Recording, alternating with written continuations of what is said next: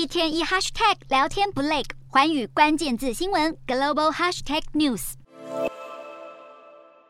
上野知名的阿美横丁商店街人山人海，就像台湾过年要到迪化街买年货，新年快到了，日本民众纷纷跑来这里采买海鲜。而今年的阿美横丁也久违的再现外国游客人潮，都是慕名来品尝各式海鲜。日元贬值让外国游客买得好开心，不过也是因为日元贬值导致进口海鲜的成本大幅上涨。水产业者表示，今年雪场蟹跟去年同期相比上涨了约一点五倍。尾鱼上涨了一点五到两倍，鲑鱼卵则是涨到了三倍。日本十一月全国消费者物价指数和一年前相比上升了百分之三点七，是一九八一年十二月以来睽违四十一年再创新高。日本通膨居高不下，今年主要食品和饮料的涨价总额已经创下历史新高。但明年光是一到四月，就预计还会有七千一百多种食品在涨价，万物都涨，就是薪水不涨，让日本民众不禁感叹日子实在越越来越难过。